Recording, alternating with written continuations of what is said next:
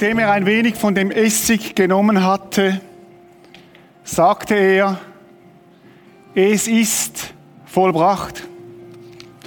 Dann neigte er den Kopf und starb. Es ist vollbracht. Jesus sagt, ich bin am Ziel, ich habe meine Mission erfüllt, ich habe das, was, was ich tun auf dieser Erde, habe ich am Hügel auf Golgatha vollbracht. Sein Freund, der Petrus, der später zu einer Säule von der ersten Gemeinde geworden ist, er sagt, unsere Sünden hat er ans Kreuz hinaufgetragen. Mit seinem eigenen Leib. Damit sind wir für die Sünden tot und können nun für das gute Leben. Durch seine Wunden seid ihr geheilt worden. Jesus hat am Kreuz zahlt. Er hat den Preis auf sich genommen, wo eigentlich ich und du hätten müssen zahlen. Er hat zahlt, indem er gestorben ist für dich und mich. Und es ist an dem Freitag passiert.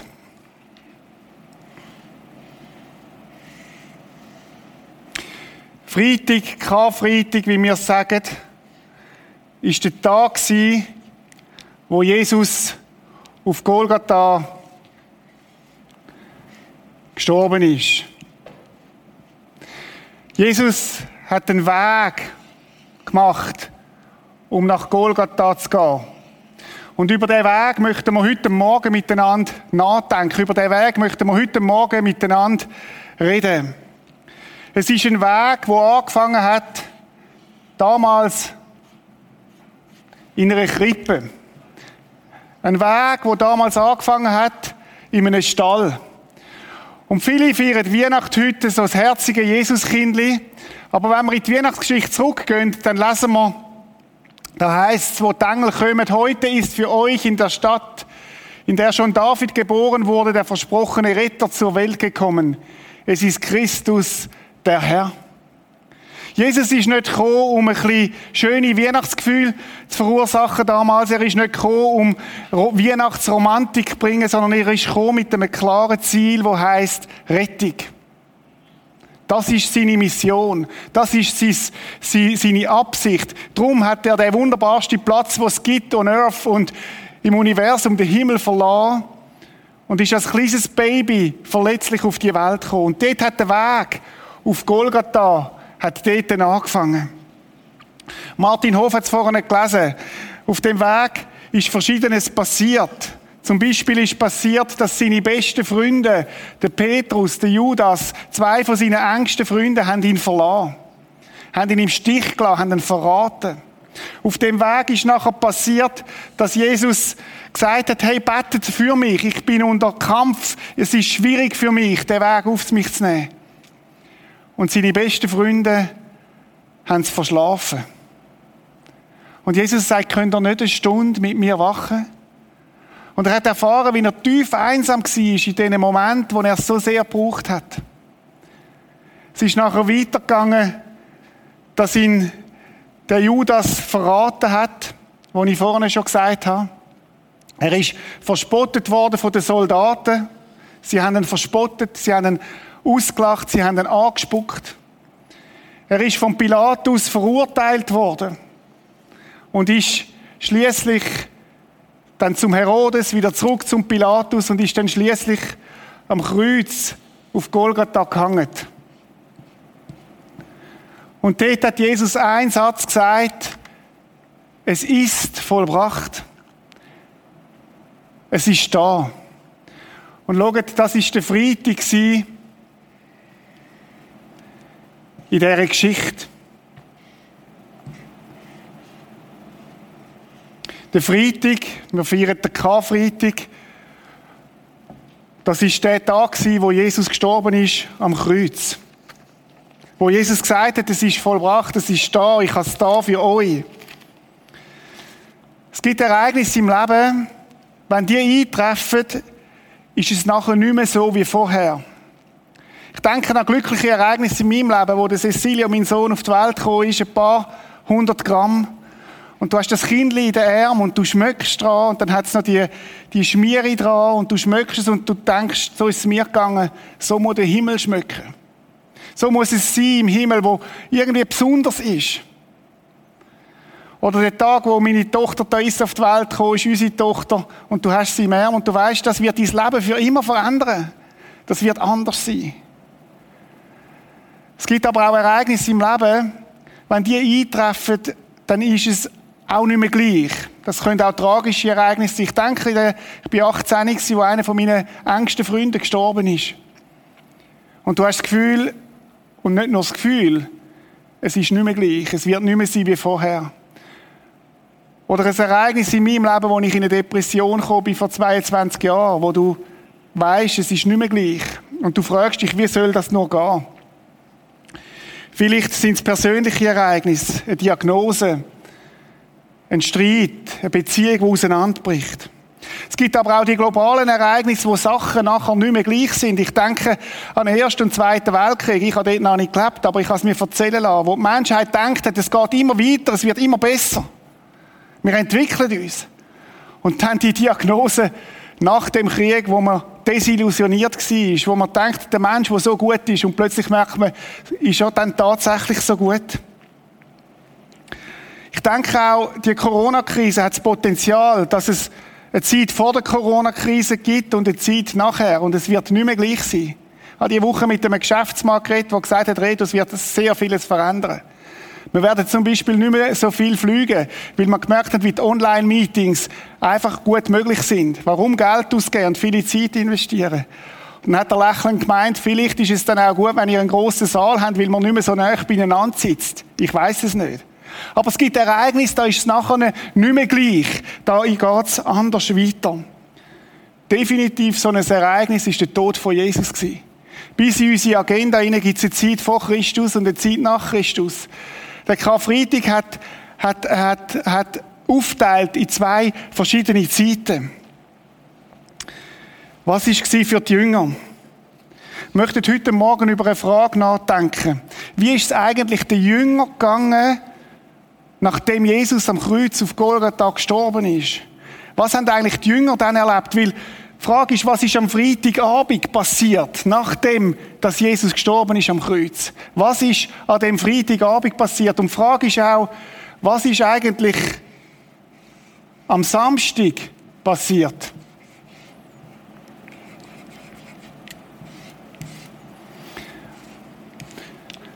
Wir wissen, es ist irgendwann dann auch der Sonntag gekommen. Und auf den leben wir ja zu, übrigens auch am Sonntag herzlich eingeladen dann zu unserem Gottesdienst. Sonntag ist der Tag, wo das Grab, der Stein weggerollt worden ist, wo Jesus auferstanden ist. Freitag ist der Tag von der Katastrophe.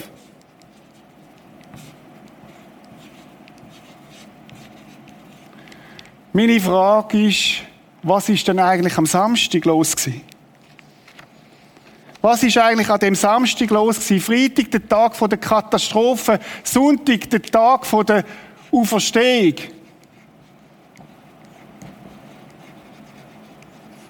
Aber was ist eigentlich am Samstag gewesen? Wir 2000 Jahre später, wir sehen das ganze Bild. Wir wissen, es ist kein Freitag und wir wissen, der Sonntag kommt. Der Sonntag kommt. Wir, können, wir wissen, das Grab wird sich öffnen. Jesus ist auferstanden, erlebt. Aber wie ist es dann für die Jünger damals? Für die Jünger ist es eine Katastrophe was passiert ist an dem Freitag. Ihren Meister, ihren Herr ist gestorben, ist, ist gefoltert worden, ist umgebracht worden auf eine brutalste Art, ein einziger Horror. Heute ist nicht Sonntag, Heute ist nicht Freitag, heute ist Samstag. Und ich glaube, wir leben auch in dieser Corona-Zeit am Samstag. Katastrophen ist passiert und wir alle sind irgendwie im Samstagsmodus. Oder nicht nur die, die Homeoffice machen, die sich so ein bisschen die fühlen die ganze Woche, sondern wir sind in einem Modus vom Samstag. Samstag, wo wir nicht wissen, wann der Sonntag kommt. Samstag ist der Tag nach der Katastrophe. Samstag ist der Tag dazwischen. Samstag ist der Tag, wo die Krise ausgebrochen ist, aber wo es noch nicht durchgestanden ist, wo Katastrophe da ist, wo das Unheil da ist, aber die Erlösung ist noch nicht da. Samstag ist der Tag, wo keine Antwort gekommen ist. Samstag ist der Tag, wo die Seele in den Staub geworfen wird und wo du nicht weißt, ob sie je wieder daraus herausfindet. Samstag ist der Tag dazwischen. Samstag ist der Tag nach der Krebsdiagnose. Und du weißt nicht, wie es wird ausgehen. Samstag ist der Tag nach der zerbrochenen Beziehung und du weißt nicht, wie es weitergeht. Samstag ist der Tag nach der Meldung, dass du arbeitslos wirst und du weißt nicht, wie es weitergeht. Das ist der Samstag. Wir leben am Samstag. Samstag ist der Tag nach dem Ehekrach. Samstag ist der Tag dazwischen. Und was wir können sagen, auf die drei Tage bezogen, können wir auch sagen, auf eine ganze Zeit. Jesus hat gelebt auf dieser Erde, er ist auferstanden, kommen wir am Sonntag drauf. Und er ist noch nicht wiedergekommen. Wir leben am Samstag. Und die Frage ist, wie leben wir denn an dem Samstag? Es gibt nur noch eine Handvoll Jünger. Wir wissen nicht genau, was sie gemacht haben. Die Bibel berichtet uns auch nicht wirklich viel darüber, was an dem Samstag gelaufen ist. Ich kann mir vorstellen, nach dem Albtraum, nach dem blanken Horror vom Freitag, wo Adrenalin im Blut war, nach dem Schrecken, nach dem Schock, sind die Jünger aufgewacht und sie haben sich geloben und haben gesagt, was ist jetzt eigentlich los? Es ist so surreal. Ist das, was passiert ist, wirklich passiert? Oder ist es nur ein schlechter Albtraum gewesen? Und du wachst auf und du, ich weiß nicht, ob sie einen Kaffee getrunken haben am Morgen, vielleicht haben sie einen Tee genommen und du denkst, wie geht's weiter? Es muss doch irgendwie weitergehen. Samstag. Irgendwie surreal. Ich weiß es nicht, vielleicht haben sich die, wo Jesus kennt versammelt. Vielleicht haben sie das gemacht, was du machst, wenn jemand stirbt. Man kommt zusammen als Family und man erzählt das Erlebnis, das man gemacht hat mit dem, der gestorben ist. So, das ist so das Natürliche, wenn jemand stirbt. Sie erinnern sich vielleicht an Erlebnis mit Jesus. Sie erinnern sich vielleicht an das, was er da hat. Vielleicht erinnern sie sich an das, wo er Wasser zu Wein gemacht hat. Vielleicht erinnern sie sich, wo er Tausende von Menschen gespissen hat. Wo er Blinde wieder sehend gemacht hat, Gelähmte wieder gehend. Wo er Menschen in der Tiefe begegnet ist. Sie erinnern sich an ihre Hoffnung, wo sie hatten, dass mit dem Jesus alles anders wird. Aber jetzt, jetzt ist nichts mehr, wie es einmal war. Jetzt ist alles anders. Es ist Samstag. Und es ist eine grosse Leere da. Vielleicht redet es darüber, was alles schiefgegangen ist. Was ist nur passiert? In Gottes Namen, was ist passiert? Es ist nicht aufgegangen. Jesus hat versagt.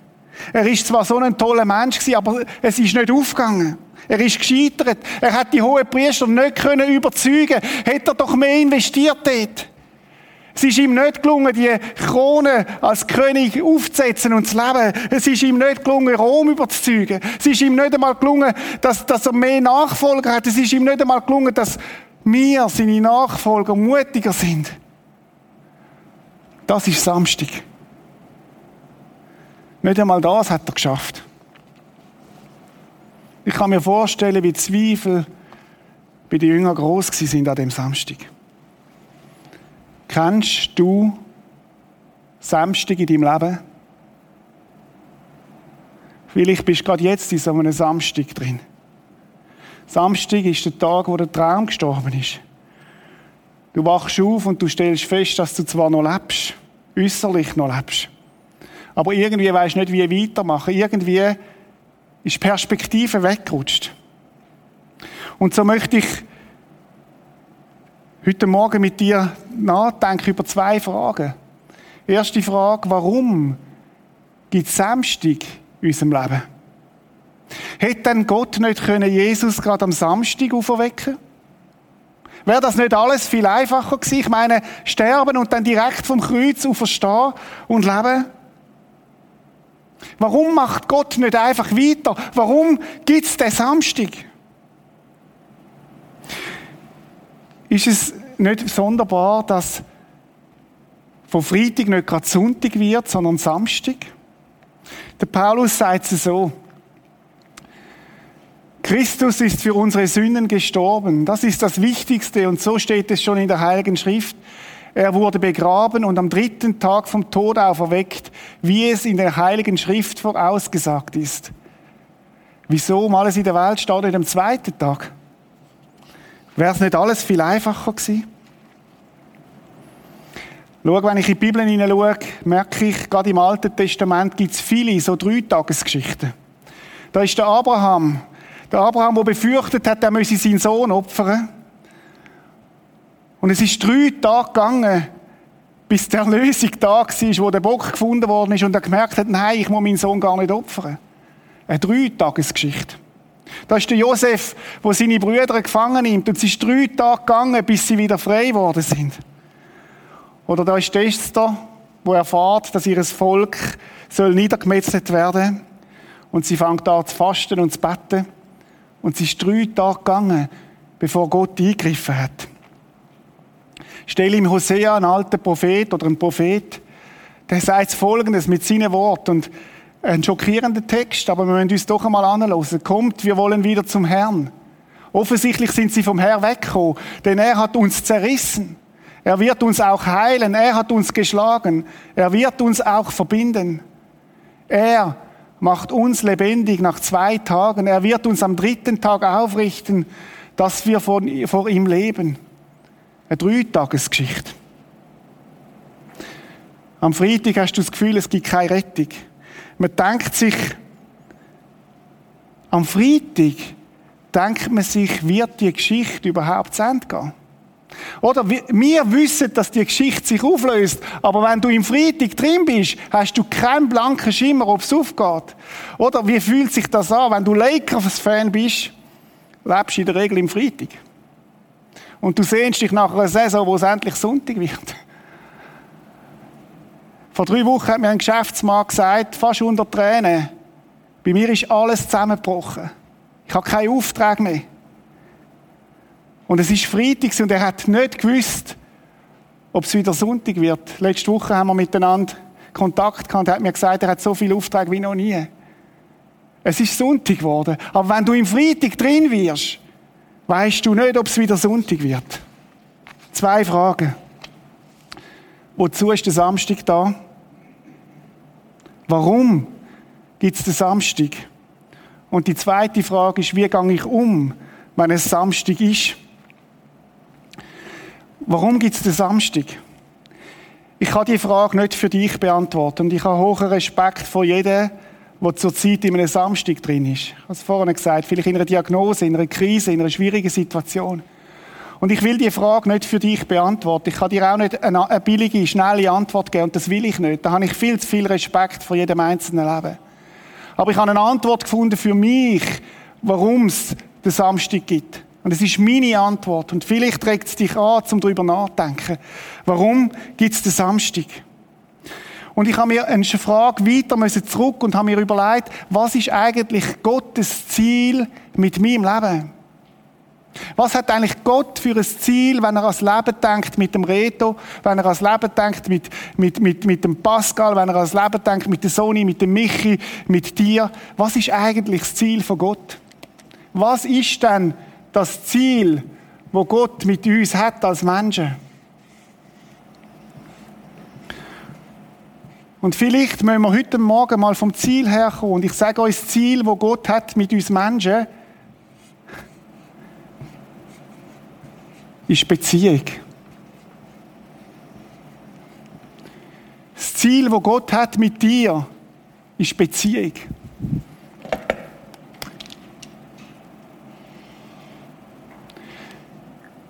Und zwar nicht eine Beziehung, die eine Zwecksbeziehung ist, gib mir etwas und ich gebe dir etwas und es ist so ein Deal, sondern eine echte, tiefe Beziehung. Gott wünscht sich zu dir eine Beziehung wie mit einem Freund. Du als Jäger hat das letzte Woche im Talk gesagt, wie eine Beziehung mit einem Freund oder mit einem Kind.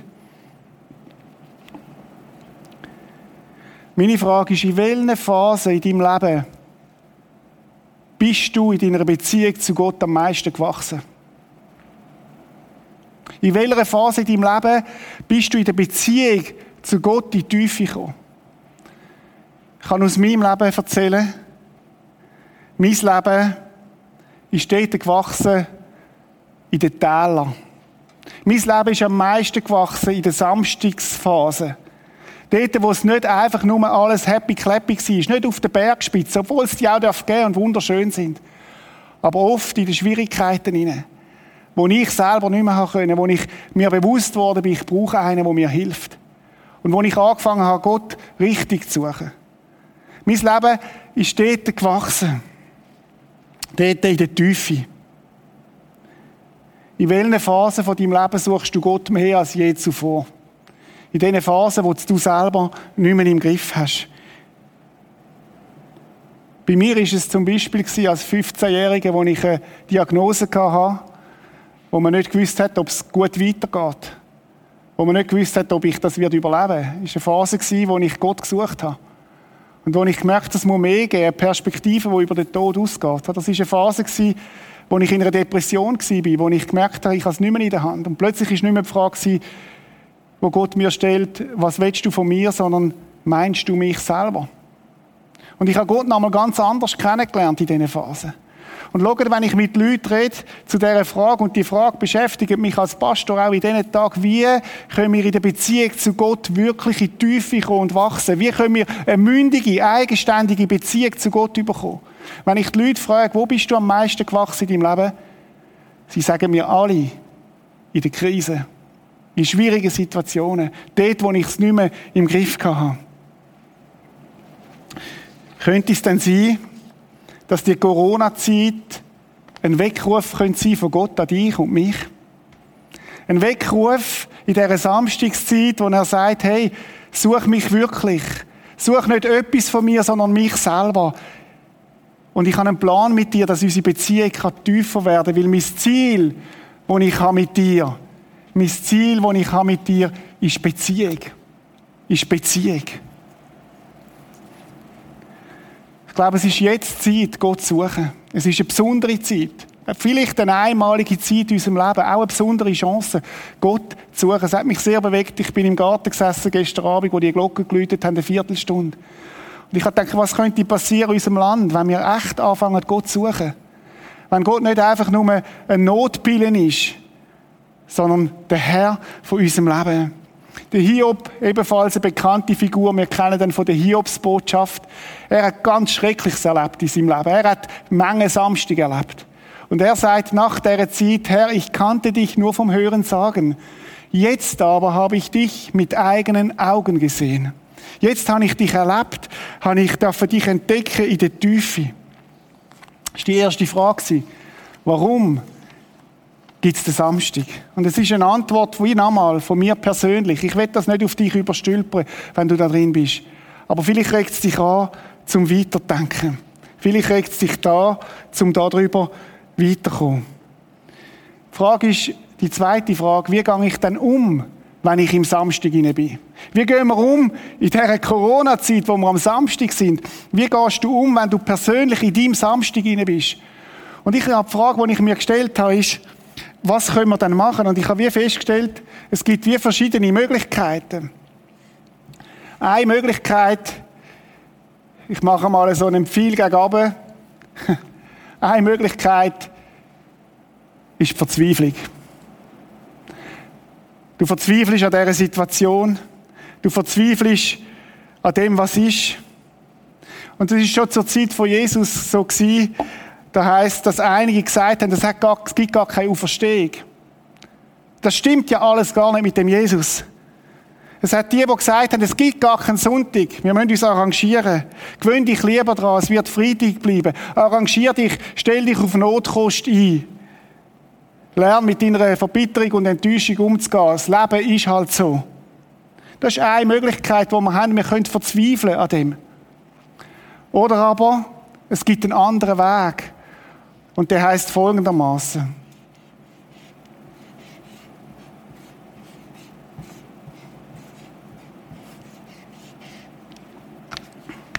Warte. Warte.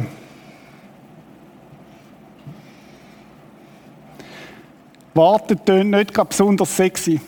Warten tönt nicht gerade besonders attraktiv. Warten in unserer Zeit warten, wo wir heute können und morgen ist es da, wo wir heute können alles haben per Mausklick. Warten? Meinst du das ehrlich so? Warten ist nicht einfach Zeit totschlagen.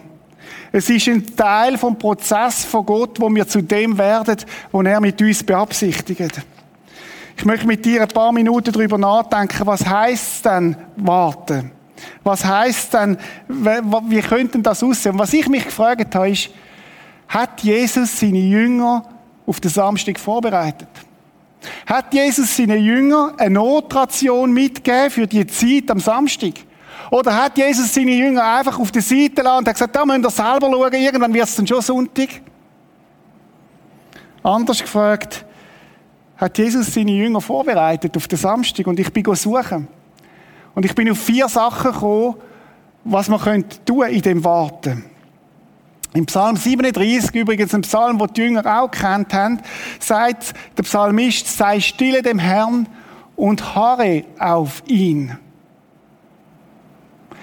Das Bild, das das beinhaltet, ist nicht einfach ein relaxed zurückliegen, sondern harren heisst konzentriert warten. Das Bild ist Katz vor einem Mausloch, wo darauf wartet, dass die Maus endlich kommt. Im Englischen heißt be still in the presence of the Lord and wait patiently for him in act. Mit einer, mit einer Hingabe warten. Heißt auch ruhig werden. Mal ansitzen Nachrichten mal Nachrichten sein. Zur Ruhe kommen. Übrigens ist Jesus, hat ja das vorgelebt, seine Jünger drei Jahre lang. In den grössten Stürmen ist er auf den Berg rauf, hat sich Zeit genommen mit dem Vater, ist zur Ruhe gekommen. Und ich möchte jetzt mit dir vier Sachen anschauen, wo ich glaube, wo Jesus seinen Jüngern mitgegeben hat in diese Zeit. Das erste, ist Entsorgen. ich weiß nicht, ob du das gelesen hast, in Thurgau. In der ersten Woche nach der Corona-Krise sind die Entsorgungsstationen völlig überlaufen gewesen. Alle, die Homeoffice gehen, haben aufgeräumt und haben ihre, ihren Grümpel entsorgt. Eigentlich eine gute Aktion in der Corona-Zeit. Entsorgen. Einerseits den Grümpel mal auf die Seite tun und auf der anderen Seite mal seine Sorgen nicht mit sich zu tragen, sondern bei Gott zu bringen. Ihr Menschen vertraut ihm jederzeit und schüttet euer Herz bei ihm aus. Lehret eure Kübel aus. Lehret aus, was in deinem Herz ist an Angst. Und dann heißt Gott ist unsere Zuflucht. Wie stark ist denn das? Wir dürfen zu ihm kommen.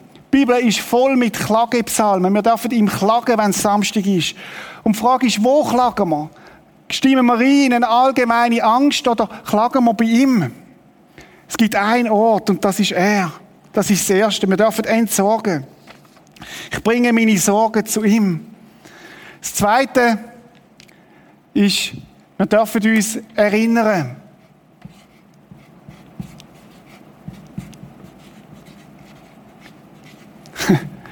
Und das Er gefällt mir besonders da drin. Wir dürfen uns an ihn erinnern wer er ist.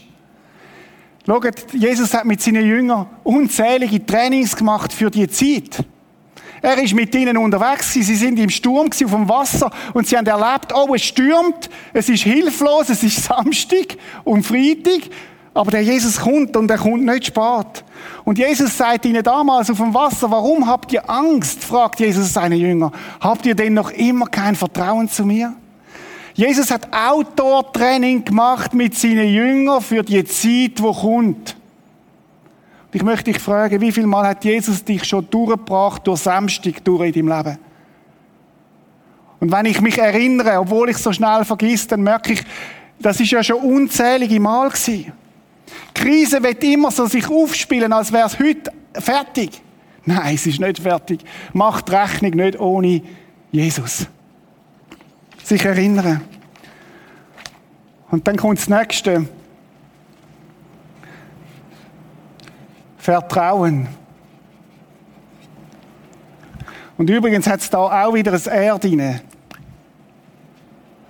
Wir dürfen ihm vertrauen. Wir dürfen auf ihn setzen. Er hat seine Jünger vorbereitet. Und Leute, das hat mich so begeistert, dass Jesus seine Jünger für den Samstag vorbereitet hat und ihnen nicht gesagt hat, geht mal und ich überall an euch. Müssen mal schauen, an verschiedenen Stellen, ich könnte zehn Stellen mindestens aufführen jetzt. Eine möchte ich rausgreifen. Er sagt, wir gehen jetzt nach Jerusalem. Dort wird der Menschensohn den obersten Priestern und den Schriftgelehrten ausgeliefert werden. Man wird ihn zum Tode verurteilen und denen übergehen, die Gott nicht kennen. Leute, das passiert. Müssen nicht verschrecken. Die werden ihren Spott mit ihm treiben, ihn anspucken, auspeitschen und töten. Aber am dritten Tag wird er von den Toten auferstehen. Jesus hat es ihnen gesagt. Jesus hat sie vorbereitet. Jesus hat gesagt, es wird so sein. Ist das nicht speziell? Zeigt das nicht etwas von dieser Güte und von dieser Liebe von unserem Herrn? Leute, bleiben im Land von der Verheißung. Manchmal gehen wir am Samstag aus dem Vertrauen raus. Und dann gilt es wieder zurückzukehren ins Land von der Verheißung, ins Land dort, wo er uns versprochen hat. Warten heißt Gott zutrauen, dass er weiß, was er macht. Das ist Warten. Das ist Vertrauen. Hat denn Jesus uns auf die Corona-Zeit vorbereitet? Kann ich sicher wissen, was das soll? Ich möchte euch einen Text zeigen. Lukas 21. Auch wieder kurz vor der Kreuzigung. Lasst euch nicht, Achtung, erschrecken. Es wird schwere Erdbeben geben und in vielen Teilen der Welt Hungersnöte und Achtung, Seuchen. Schreckliche Dinge werden geschehen und am Himmel werden gewaltige Erscheinungen zu sehen sein. Jesus sagt, das wird kommen. Verschrecken nicht. Es ist voll auf Kurs, es ist voll auf Plan. Jesus hat es vorangekündigt. Und wisst ihr, das finde ich so ein Privileg als Nachfolger von Jesus, dass wir das dürfen wissen. Dass wir können uns zurücklehnen und sagen, es ist alles auf Kurs, die Regie stimmt. Der Film wird das Ende haben. Es ist alles auf Kurs und darum bleib im Vertrauen, bleib im Land der Verheißungen. Das führt mich zum Letzten. Und das Letzte heißt,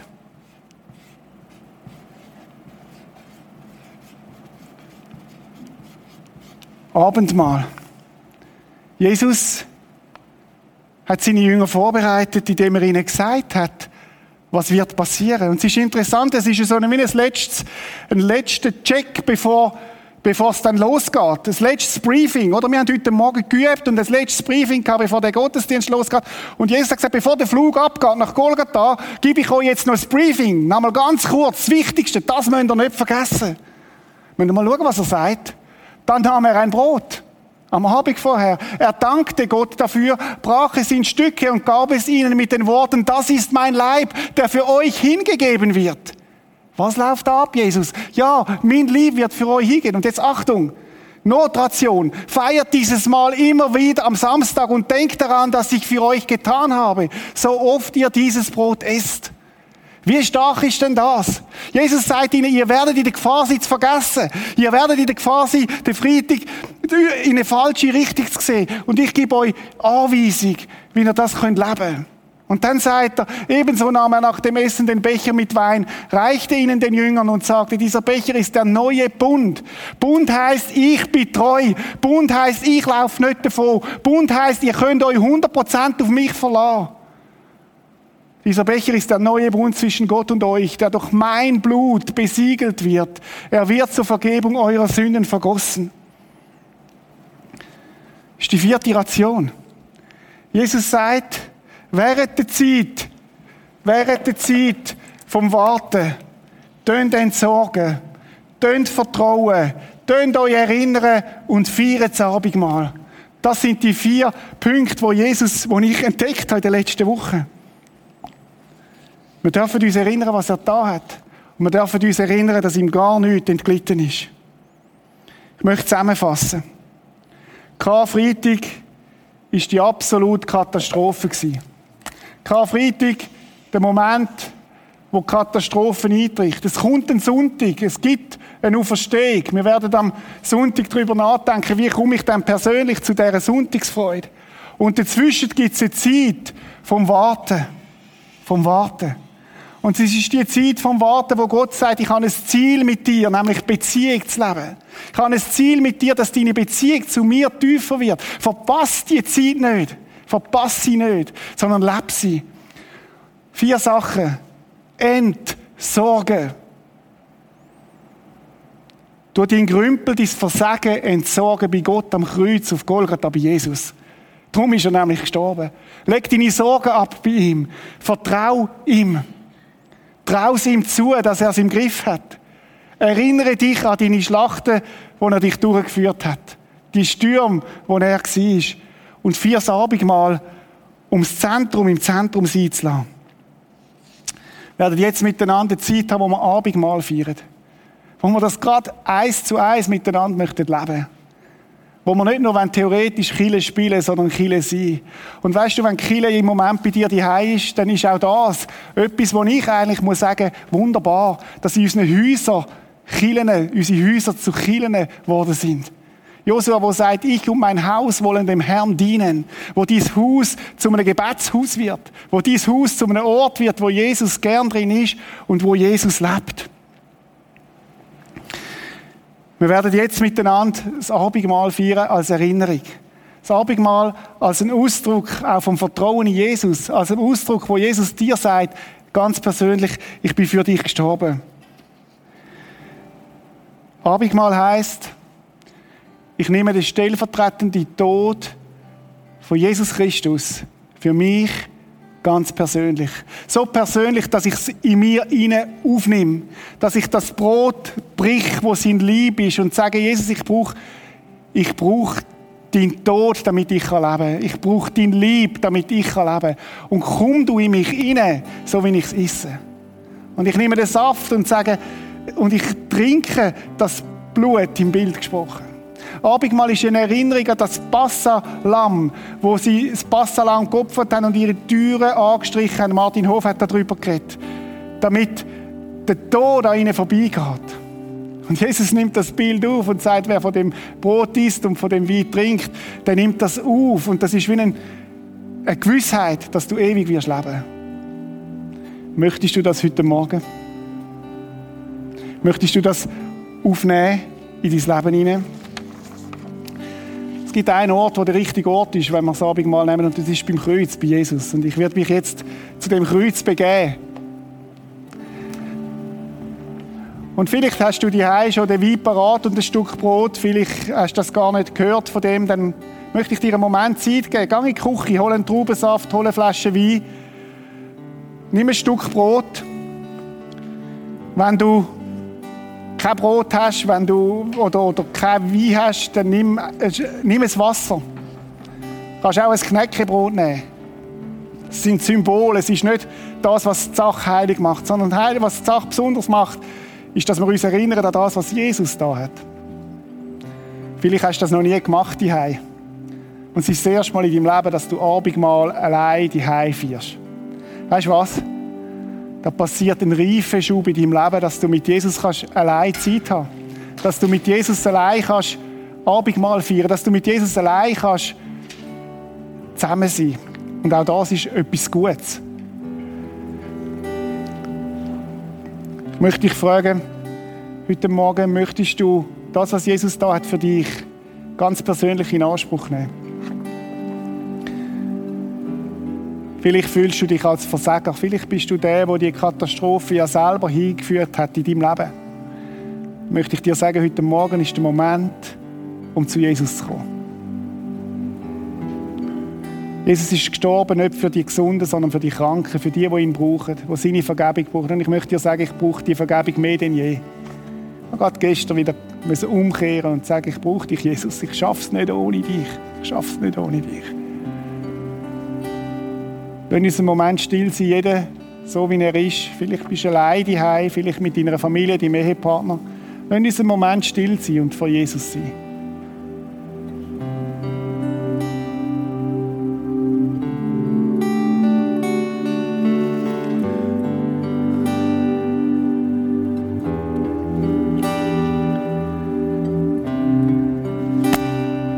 Jesus, Wir wollen dir danken, dass du am Kreuz auf Golgatha gestorben bist. Der Tod ist nicht einfach dir aus der Hand gelitten, sondern du hast es gewählt, damit wir leben können. Es ist ein Mysterium, Jesus, dass du, Gottes Sohn, auf die Erde gekommen bist als kleines Baby und dass du den Weg auf Golgatha gegangen bist, dass wir leben können, Herr. Und ich möchte dir danken dafür. Wir möchten dir danken, dass du gestorben bist für uns. Danke, Jesus, dass du gestorben bist für mein Versagen, für meinen Egoismus, für meine Selbstzentriertheit. Danke, dass du gestorben bist für, mein, für meinen Stolz. Und Jesus, ich brauche dich, wir brauchen dich. Wir loben und preisen dich, Herr. Amen. Dann nahm er ein Brot, er dankte Gott dafür, brach es in Stücke und gab es ihnen mit den Worten, das ist mein Leib, der für euch hingegeben wird. Feiert dieses Mal immer wieder. Feiert dieses Mal immer wieder. Und denkt daran, was ich für euch getan habe, so oft ihr dieses Brot esst. So kannst du jetzt die Stück Brot die nehmen und brich's abeinander. Und so ist Jesus, hat er sein Lieb gebrochen für dich. So hat Jesus seinen Körper hingegeben und hat zahlt für dich. Und so nimm ein Stück und brich's ab und nimm's auf und iss es. Jesu Lieb für dich zerbrochen. Könnt das tun, die gerade jetzt und wir machen das miteinander.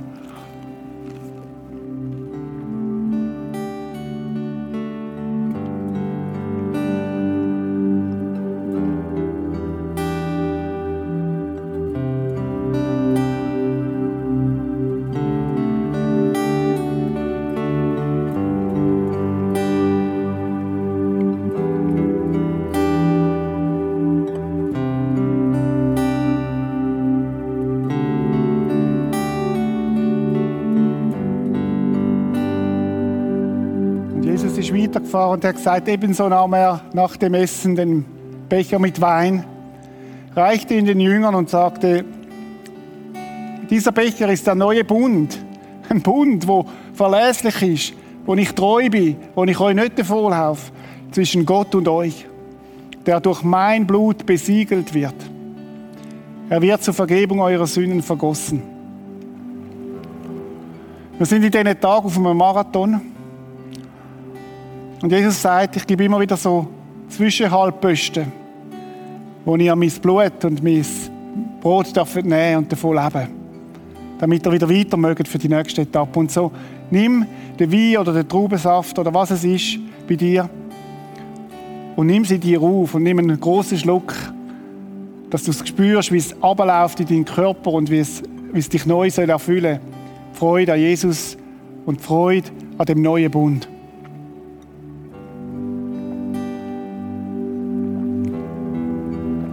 Wow.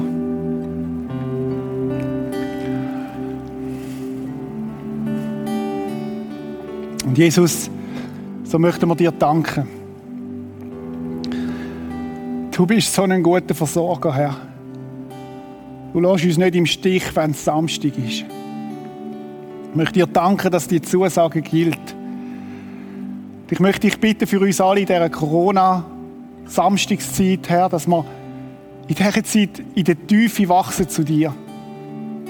Danke, dass du uns versorgst, Jesus. Du bist so gut, Herr. Danke, dass du am Kreuz auf Golgatha gestorben bist. Wir loben und preisen dich. Und wir beten jetzt ganz besonders für alle Kranken auch noch, die jetzt auf den Intensivstationen liegen, für alle Corona-Kranken, für alle Kranken unserer Kirche, die die heim sind, für alle gebrochenen Leute, Jesus, die die Katastrophen erlebt haben und noch nicht, den Sonntag noch nicht sehen, dass du dich erbarmst über sie. Und dass die Zeit darf zu einer Segenszeit werden. Und so sage ich und danke ich dir, Jesus, einfach für das, was du tust. Wir loben und preisen dich. Amen.